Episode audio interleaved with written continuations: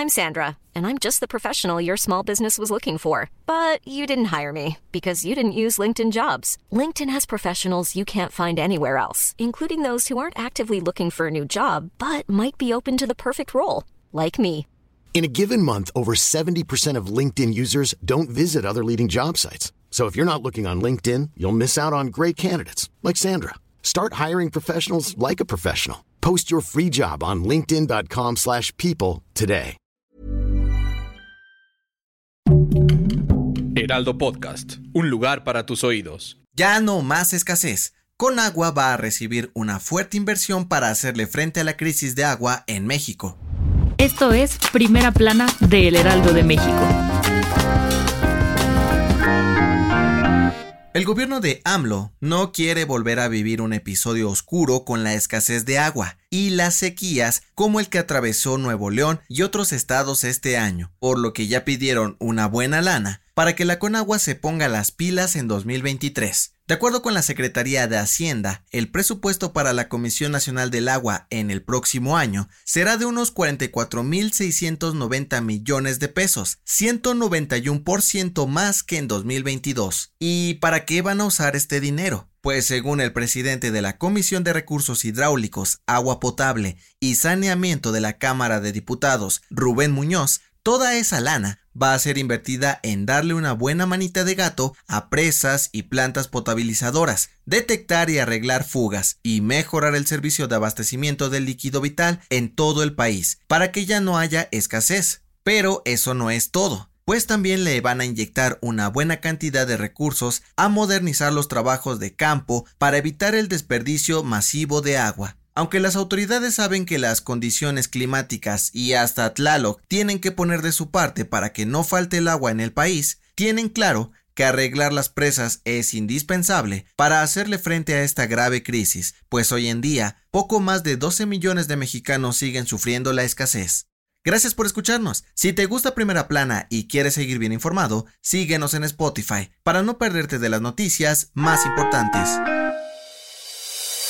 Por si no lo recuerdas, el pasado 9 de septiembre el Senado de la República aprobó la reforma de AMLO para pasar la Guardia Nacional a la Secretaría de la Defensa. Y aunque ya hasta se publicó el decreto en el diario oficial de la Federación, el bloque opositor se resiste a que esto se haga realidad. Pues resulta que los abogados del PAN, PRI y PRD junto a Movimiento Ciudadano, anunciaron que están construyendo una solicitud de acción de inconstitucionalidad a la reforma de AMLO para que la Suprema Corte de Justicia la retire. Y si te estás preguntando, ¿Qué es una acción de inconstitucionalidad? En pocas palabras, es un recurso legal mediante la cual se denuncia que una ley contradice lo establecido en la Constitución. Los coordinadores de los partidos de oposición aseguraron que la militarización del país es un peligro para la sociedad mexicana y por ello buscarán echar abajo la reforma. Sin embargo, esta controversia tardará al menos 30 días para resolverse.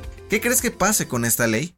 El último adiós de la reina Isabel II sigue su marcha a lo largo y ancho del Reino Unido. Este domingo, el cuerpo de la monarca llegó al palacio de Holyrood House en Edimburgo, Escocia, en un ataúd de roble cubierto con la bandera real escocesa y una corona de flores blancas. Por más de seis horas, el cuerpo de la reina fue acompañado por miles de personas que salieron a las calles de la capital de Escocia, quienes mientras pasaba aplaudían y la despedían con lágrimas en los ojos. Mientras eso sucedía, Carlos III fue proclamado y reconocido como el nuevo monarca de Escocia, Irlanda del Norte, Gales, Canadá, Australia y el resto de los más de 50 países de la Commonwealth donde el rey es jefe de Estado. Este lunes, el ataúd de la reina será trasladado a la Catedral de St. Giles en Edimburgo donde habrá una misa de cuerpo presente y después llegará hasta el Palacio de Buckingham en Londres, donde miles de británicos también podrán despedir sus restos mortales.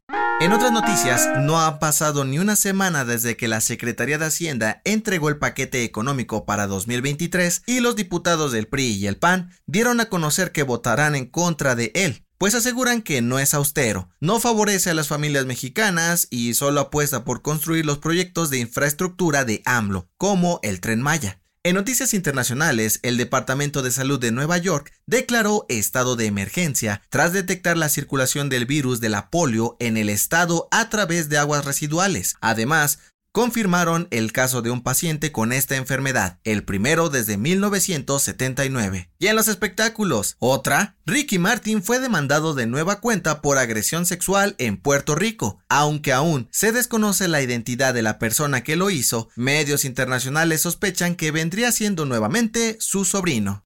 El dato que cambiará tu día.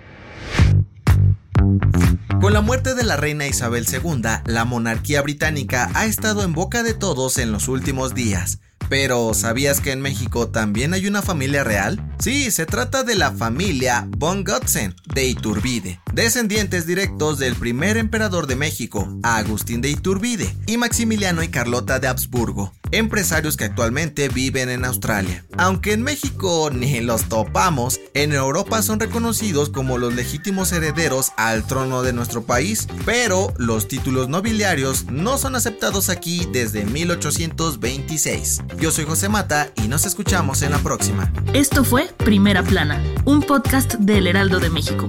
Encuentra nuestra primera plana en el periódico impreso, página web y ahora en podcast. Síguenos en Instagram y TikTok como El Heraldo Y en Facebook, Twitter y YouTube como El Heraldo de México. Hasta mañana.